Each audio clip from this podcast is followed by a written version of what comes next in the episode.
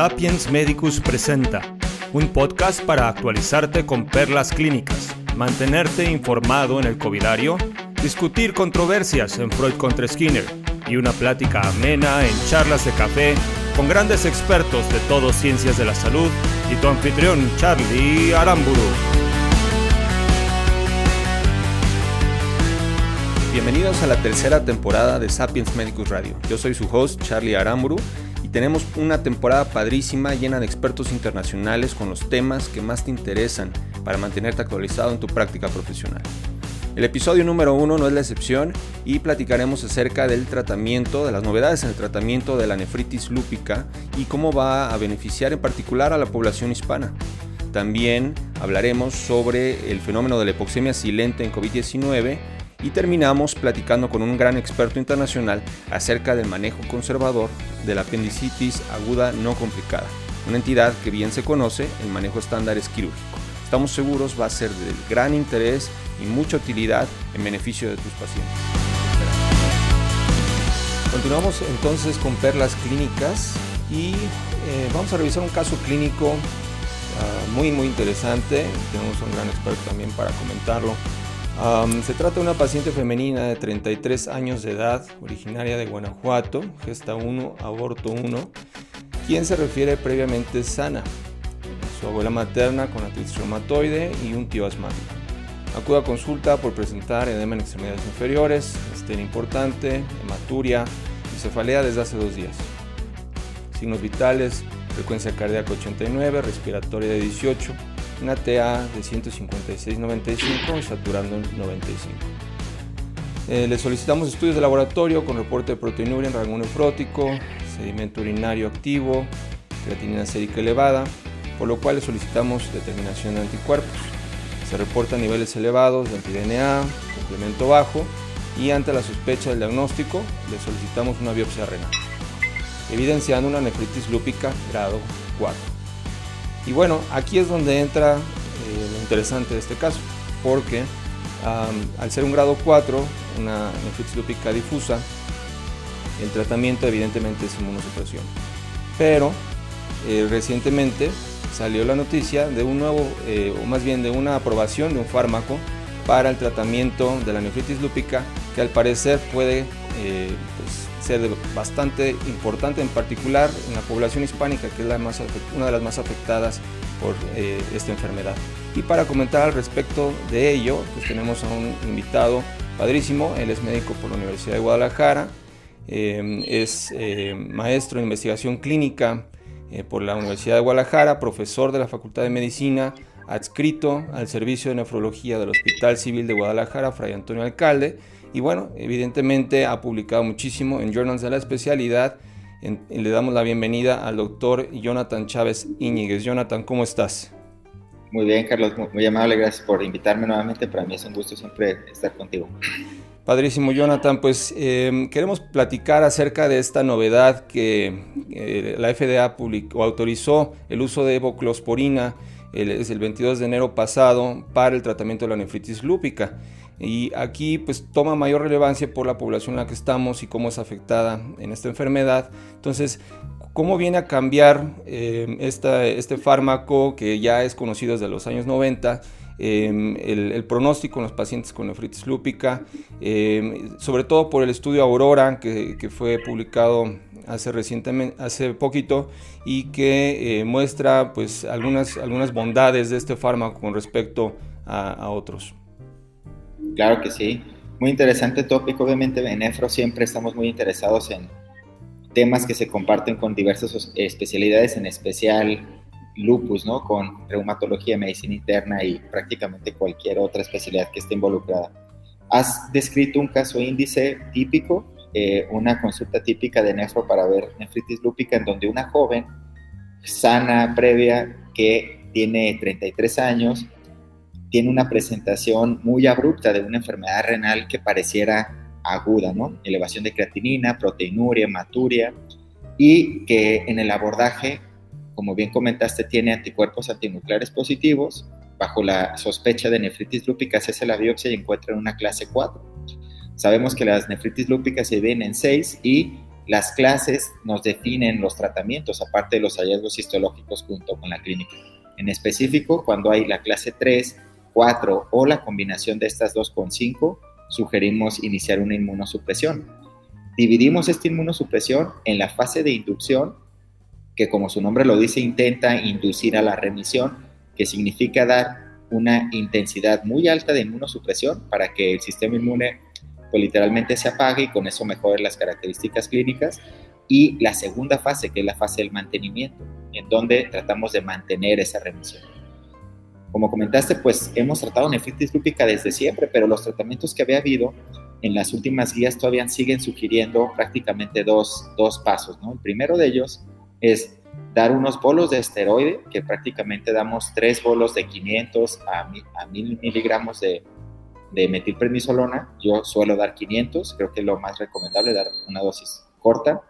Y adicionar a esos esteroides prácticamente uno u otro inmunosupresor. Ácido micofenólico, después del estudio famosísimo ANS, durante mucho tiempo lo hemos hecho, negros y hispanos les va mejor. O el esquema que se ha utilizado mucho en Europa, que es el esquema de ciclofosfamida. El, el, detalle de esto es los grandes efectos secundarios que existen de los inmunosupresores. Específicamente en este caso me preocuparía ciclofosfamida porque es una joven que nada más ha tenido un embarazo. Y ciclofosfamida cuando lo utilizamos a dosis muy grandes, por ejemplo 17 gramos de acumulación, suele eh, asociarse con toxicidad ovárica y a lo mejor eso yo lo consideraría en este caso. Por otro lado, ácido micofenólico no es tan barato y además conlleva eventos adversos como por ejemplo diarreas y disminución eh, de leucos, entre otros. Habíamos visto con inhibidores de calcinurina con ciclosporina, con tacrolimus en un esquema que le decíamos multitarget, datos muy interesantes específicamente en asiáticos, en donde añadir este inhibidor de calcinurina disminuía proteinuria y además alcanzaban remisión y acorde a un metaanálisis inclusive con más frecuencia que, los esquemas anteriores. Así que sale voclosporina, un estudio, el estudio Aurora LB, eh, conducido por el doctor Robán, en donde un estudio multicéntrico, un ensayo clínico en donde aleatorizan a pacientes con, con lupus activos a recibir, eh, nefritis lúpica, perdón, a recibir micofenolato y prednisona más, más voclosporina. Contra, fueron dos grupos, un grupo de dosis alta, un grupo de dosis baja, y evidentemente, pues los resultados fueron impresionantes, prácticamente se alcanza remisión completa en uno de cada tres pacientes, es muy rápido la remisión con dosis bajas.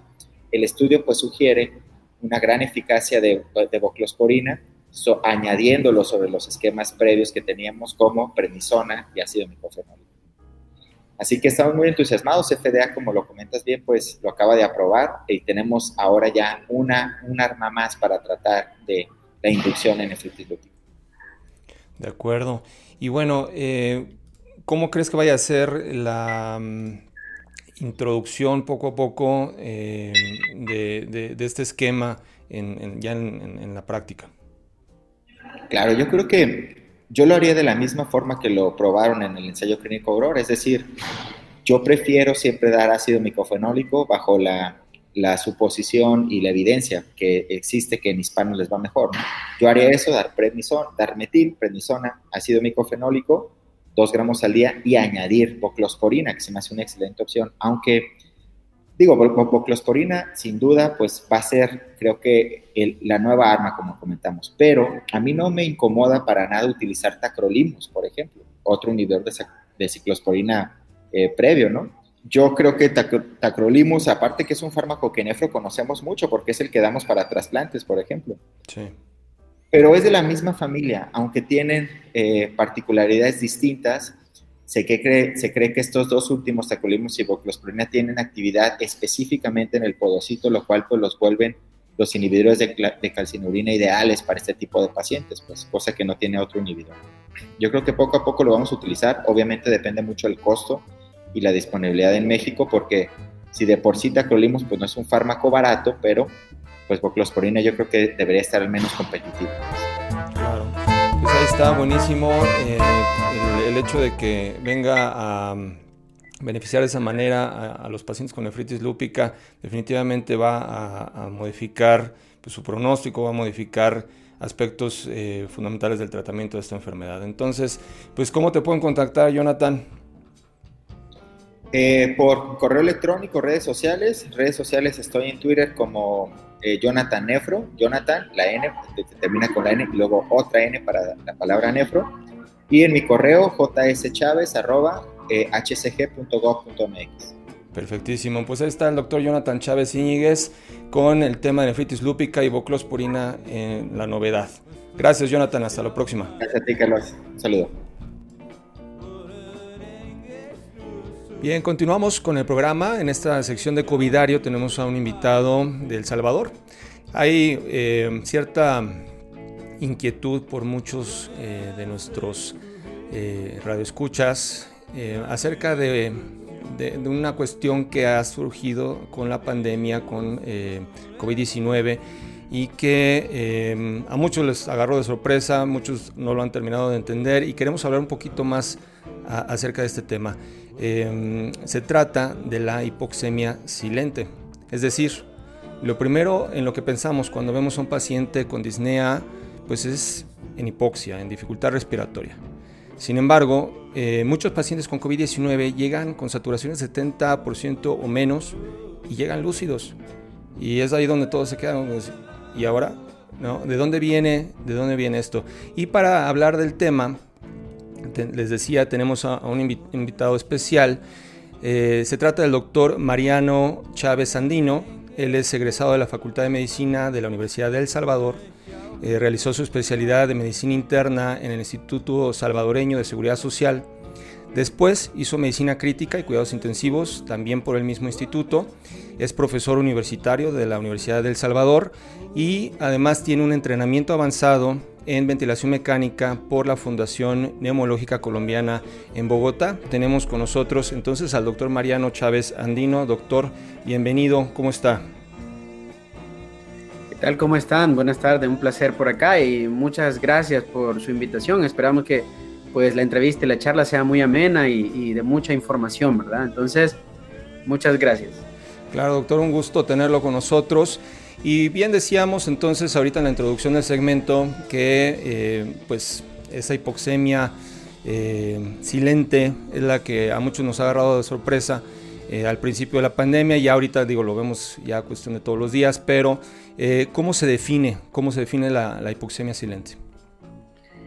Bueno, bueno, como todos hemos visto, los pacientes con COVID-19 ha sido una enfermedad prácticamente pues nueva desde muchos puntos eh, de vista. Y una de las más llamativas es eh, la fisiopatología de esta enfermedad. Eh, históricamente nosotros estamos acostumbrados a, ver la hipoxemia manifiesta como muchas enfermedades como neumonías bacterianas, neumonía por influenza, pacientes que tienen problemas crónicos previos como pacientes con enfermedad pulmonar obstructiva crónica, sobreinfectados, los pacientes asmáticos, que casi que nosotros sabemos que la clínica coincide con el nivel eh, de hipoxemia. Prácticamente un paciente que está eh, pues con la oximetría de pulso alrededor de 80%, nosotros lo vemos con una taquipnea manifiesta, uso de músculos accesorios. Pero para nuestra sorpresa, los pacientes con COVID-19 no se comportan de esa manera. Y es que inicialmente cuando se describió esta enfermedad se pensaba que era similar a algo como la influenza. La influenza donde su, su, target, su manifestación principal, neumonía. Inflamación, ¿verdad? A nivel eh, pues intersticial que puede complicarse con infiltrados pues bilaterales, una hipoxemia marcada, pero que el paciente se comporta similar a, todas las el, el daño alveolar, intersticial difuso que pueden hacer otras enfermedades, donde pues encontramos al paciente clínicamente pues taquipneico y una hipoxemia que se constata en la oximetría de pulso o una gasometría arterial. Sin embargo, los pacientes con COVID-19 nos dimos cuenta que aunque clínicamente ellos se ven bien, el paciente no manifiesta una taquipnea ni una sed de aire, una disnea como nosotros pues lo conocemos como término eh, pues médico, pero sabemos que a nivel celular la fisiopatología del, del, del, del SARS-CoV-2 o el COVID-19 que se engloba todas las entidades, pues sabemos que es una cascada inflamatoria que incluso se puso en tela de juicio que si la entrada era por vías aéreas superiores, si nosotros hacemos las revisiones vemos que la carga viral, o sea, la entrada del SARS-CoV-2 puede ser a nivel de vías aéreas superiores y desde vías aéreas superiores puede llegar al torrente sanguíneo y tener una diseminación eh, hematógena. Eso quiere decir que puede llegar prácticamente al pulmón directamente a nivel eh, hematógeno sin bajar como lo, lo pensábamos inicialmente, ¿verdad? Que era puramente mecánico, que baja de la vía aérea respiratoria superior, valga la redundancia, a la vía respiratoria inferior y empieza a hacer la cascada inflamatoria. Sin embargo, sabemos que no se comporta de esa manera. Estos pacientes incluso fue descrita la hipoxemia feliz, ¿verdad? La happy hipoxemia, que nosotros sabemos que los pacientes pueden estar pues saturando 70, 60%. Bueno, creo que muchos tuvimos la experiencia de ver pacientes con 50% de saturación y sin embargo mantenían todavía un patrón respiratorio en el cual cualquier otra patología, cualquier otra enfermedad como una edema aguda de pulmón, una neumonía bacteriana, una fibrosis pulmonar, saturando 50%, casi que ese paciente está pues, inconsciente, inconsciente encefalópata. y eso no se daba, no se daba en, esta, en esta enfermedad. Entonces se hablaba mucho de, la, de, que hay, hay un centro de eh, disparo, aumento de la, de la cascada de eh, prácticamente el estrés oxidativo que está incrementado y donde, como ya lo mencionábamos anteriormente, aquí lo importante es que aumenta, eh, bueno, un punto muy importante es lo que se describió al principio, que hoy actualmente está en tala de juicio, lo de los fenotipos. Si todos recordaremos cuando surgieron lo de los fenotipos para la ventilación mecánica, ¿verdad? El fenotipo en el cual había el fenotipo L y luego el fenotipo H, donde al principio había un pulmón limpio, completamente limpio, y el paciente tenía una vasoplejía o vasoplegia, ¿verdad? Donde perdía el tono vascular. Entonces, al perder el tono vascular a nivel pulmonar, sabemos que normalmente cuando hay una área del pulmón donde hay disminución del aporte de oxígeno a esa región alveolar, el, prácticamente el flujo sanguíneo se deriva desde ahí hacia otra área donde está preservado la oxigenación para no alterar la ventilación perfusión. Eso es la, la vasoconstricción pulmonar hipoxémica, ya descrita desde hace muchos años. Entonces se planteaba que por el aumento del estrés oxidativo se perdían los mecanismos de, de, vasoconstricción, entonces había una vasoplejía. Incluso fue constatado por los estudios de, de Gattinoni, donde usaban catéter de arteria pulmonar en estos pacientes y veían cómo no se comportaban de la misma forma que lo hacían los pacientes con neumonías eh, de otro tipo, ¿verdad? Entonces se planteó la existencia de esos eh, fenotipos con el pasar del tiempo eh, se avanza y se hace una revisión retrospectiva y vemos cómo incluso hicieron la revisión de todos aquellos pacientes que han eh, en diferentes estudios han hecho eh, revisar nuevamente los casos de los SDRA clásicos y se ha puesto en tela de juicio de que realmente los SDRA clásicos que nosotros estamos acostumbrados a la literatura también se comportan un tanto así. no es, no, no, es, no es que COVID-19 tenga algo, un sello eh, tal cual, sino que al principio, por ser una enfermedad nueva, se empezaron a buscar un montón de teorías del por qué se comportaban de esa forma. Incluso nos dijeron, pues no es que sea un fenotipo eh, L y un fenotipo H, sino que son fases de una misma enfermedad, donde el paciente inicia como un fenotipo L, pues, y avanza a un fenotipo, pues, H, ¿verdad? Pero sí, efectivamente, la cascada inflamatoria que se dispara por el SARS-CoV-2 es increíble, es impresionante y la, la vasodilatación que hace es algo pues innegable, ¿verdad? Entonces, entre tanta eh, teoría que se ha postulado, ¿verdad? Sí, definitivamente es, es, muy importante. Yo creo que es uno de los puntos más relevantes eh, que, nosotros podemos transmitirle a, quienes nos escuchen eh, sobre este tema, ¿no? El hecho de que la, hipoxemia per se no es, digamos, sí es un factor que contribuye al deterioro del paciente, pero no es el único ni el más importante, sino el cortocircuito intrapulmonar, eh, lo que realmente genera este deterioro, ¿no? Y em, seguido de eso, la capacidad de compensación cardiovascular se ha visto como fundamental para sobrevivir a la enfermedad y qué tanto le afecte. De ahí que haya eh, muchos, em, muchos pacientes con comorbilidades, obesos, em, eh, diabéticos, que em, tengan una pobre compensación y pues no sobrevivan. y eh, bueno, doctor Mariano, ¿cómo te pueden contactar para continuar el diálogo acerca de este tema? Ok, me pueden contactar pues en mis redes sociales, eh, pueden buscarme en Twitter como arroba Chávez eh, Andino, en Facebook también me pueden buscar como Mariano Chávez Andino, ¿verdad? Y mi correo electrónico también, dr Chávez Andino arroba gmail.com, ¿verdad? Muchísimas gracias, una entrevista pues muy interesante, pues, y me, me agrada compartir con muchos eh, colegas, ¿verdad? A nivel internacional, porque creo que COVID-19 nos ha enseñado eso, que realmente nos tenemos que unir, tenemos que compartir conocimiento, tenemos que compartir, pues, experiencia, porque al final los más beneficiados van a ser nuestros pacientes. Así que para mí ha sido un placer estar con ustedes. Totalmente, doctor. Hasta luego, nos, nos estamos comunicando. Muchas gracias. El mundo evoluciona demasiado rápido la universidad ya no es suficiente y los métodos de estudio convencionales se han vuelto obsoletos. Sapiens Medicus es el sitio ideal para cualquier profesional de la salud. Te ofrecemos cursos en línea innovadores, con mentorías personalizadas con nuestros expertos, foros de discusión, artículos de revisión, podcast y un sinfín de cosas más. Sabemos lo importante que son tus pacientes para ti y el actualizarte día con día. Sin embargo, tu educación no tiene por qué costarte tanto o estar en otro idioma. Aprende de la mano de grandes expertos del país con un método educativo novedoso, a tu ritmo y tiempos. Con cada curso recibe una constancia avalada oficialmente por las mejores instituciones. Lo mejor de todo, todos los cursos que quieras tomar por lo mismo que pagas en tu plataforma de streaming favorita. Comienza hoy mismo a tomar tus cursos por 7 días totalmente gratis.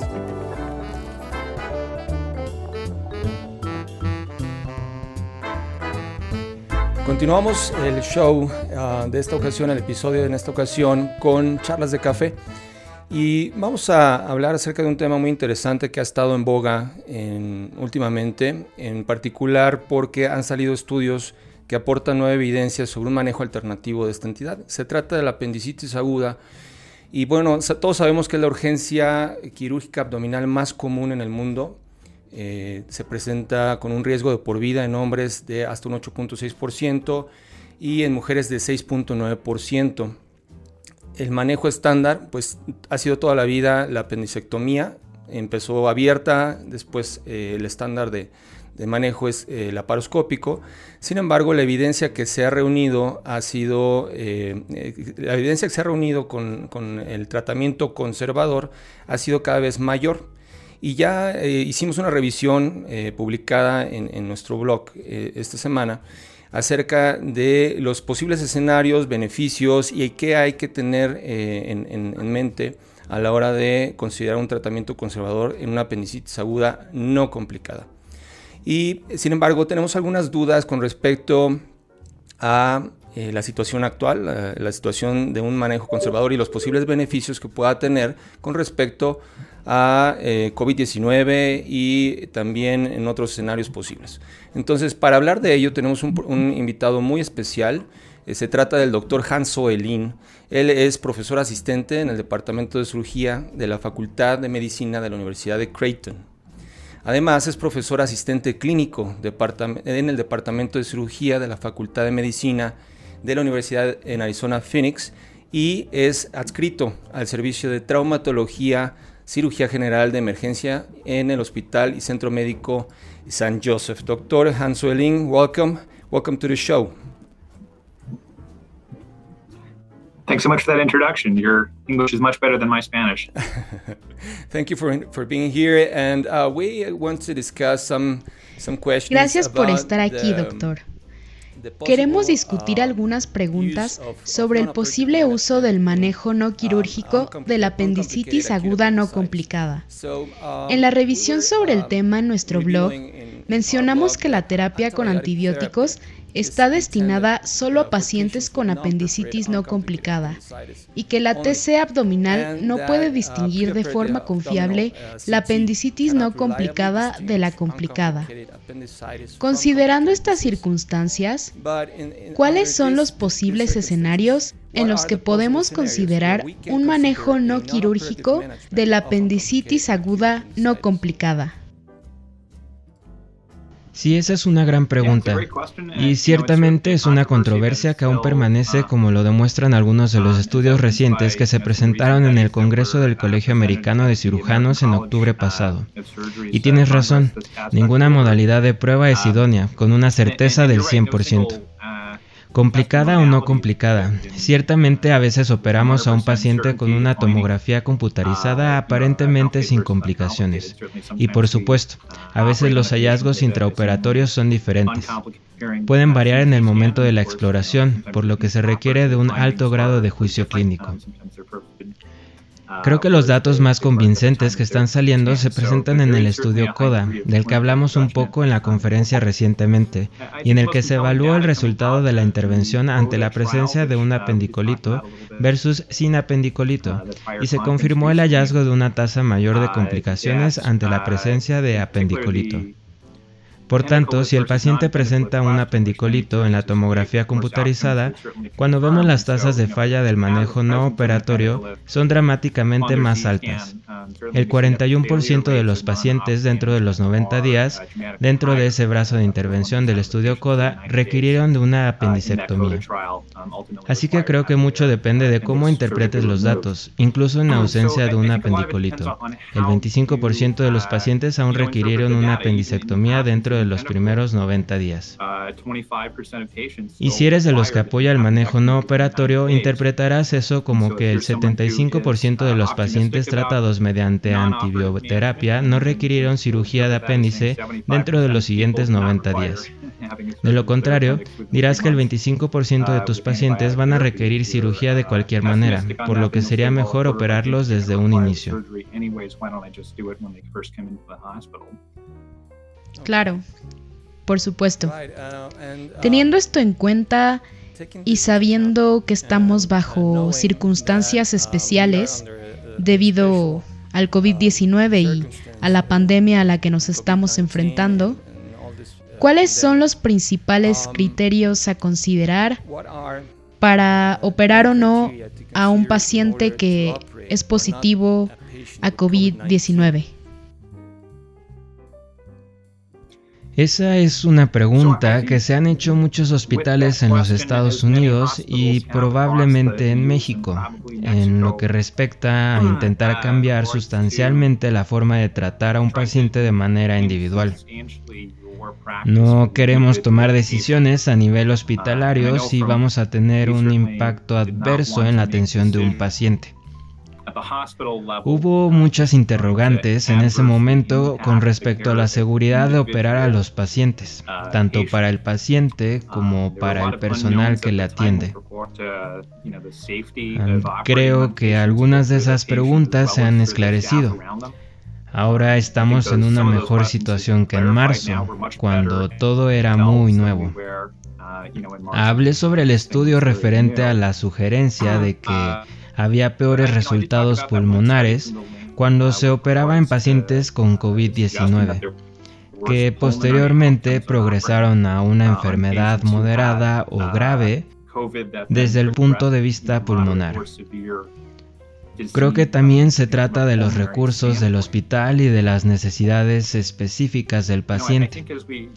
Ahí es cuando el manejo no operatorio se vuelve de alguna manera viable, porque ahora tenemos información, por primera vez, de que es probable que no tenga un peor resultado que el tratamiento quirúrgico. Incluso en aquellos pacientes que solo requirieron una cirugía, ciertamente no ha demostrado peores resultados en términos de mortalidad o morbilidad significativa. Ok, de acuerdo. Así que es una decisión bastante difícil. El poder definir si operar o no operar a un paciente que es presintomático, pero que es positivo a SARS-CoV-2. En ese caso, ¿cuáles serían los puntos a considerar para tomar una decisión final respecto a esta situación y este caso en particular? Creo que lo que sucede respecto a la apendicitis es que los pacientes que normalmente vemos en el hospital o por lo menos los más jóvenes, tienen menos comorbilidades desde el punto de vista de COVID-19. Los adolescentes o pacientes jóvenes generalmente no tienen comorbilidades, incluso aunque sean presintomáticos y positivos a COVID-19. Las probabilidades de tener complicaciones son muy pocas. Por lo que la respuesta sería intervenir quirúrgicamente la apendicitis, proveyendo de equipo de protección personal para todos los miembros de tu equipo quirúrgico y para ti mismo. Así que la intervención quirúrgica sería lo más conveniente para esos pacientes. Creo que la pregunta complicada aquí sería qué pasa con esas personas que presentan apendicitis aguda y que además tienen otras comorbilidades.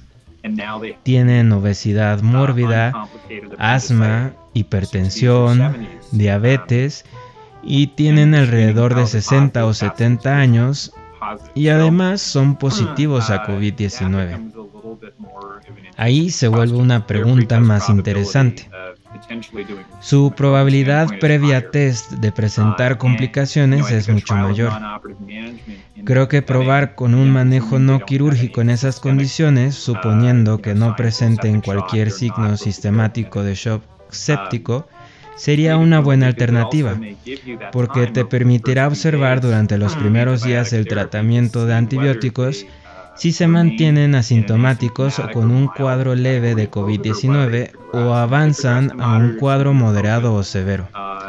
En ese caso terminará en la unidad de cuidados intensivos, hipóxicos, intubados, entonces quizá continuar con la terapia de antibióticos no sea mala idea suponiendo que no hay datos de progresión a la exploración abdominal y que la insuficiencia respiratoria no sea el resultado de una sepsis no controlada de su apendicitis. De acuerdo.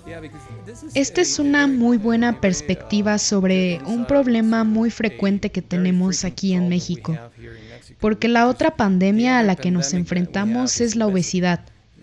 Representa un factor muy importante para nuestra población joven. Y dado que no estamos bajo un manejo adecuado de la pandemia, esta es una situación común en nuestros hospitales, ya que tenemos que tratar a pacientes jóvenes que son obesos y tienen otras comorbilidades. Hablando de los recursos en nuestros hospitales, especialmente aquí en México, que lamentablemente no tenemos las capacidades que se encuentran en muchas ciudades de los Estados Unidos. Usted mencionó en el simposio los beneficios de un manejo quirúrgico de la apendicitis aguda sin complicaciones en instalaciones con recursos limitados. ¿Cuáles serían los escenarios en los que usted sí realizaría la operación?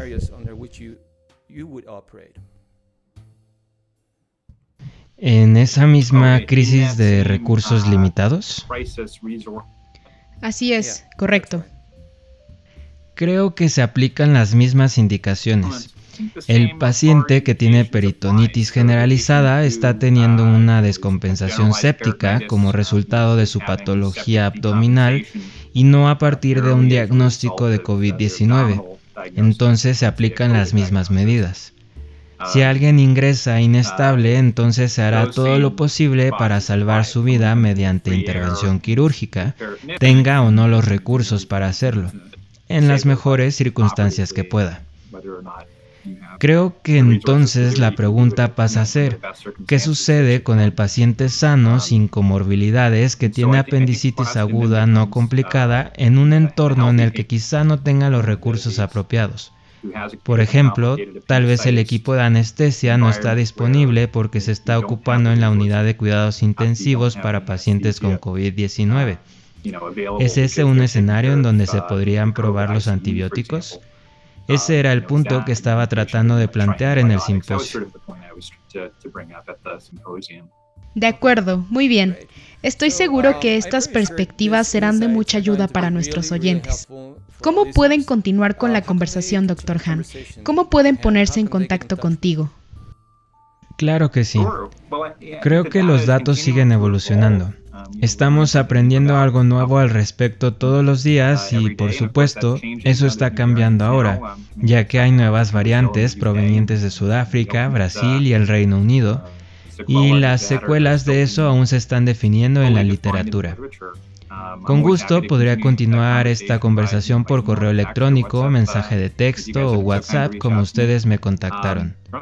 Esta es una aportación vigente ahora, pero las decisiones y los patrones de práctica que hemos implementado durante los últimos seis meses y que continuaremos tomando durante el próximo año dependen de las circunstancias cambiantes.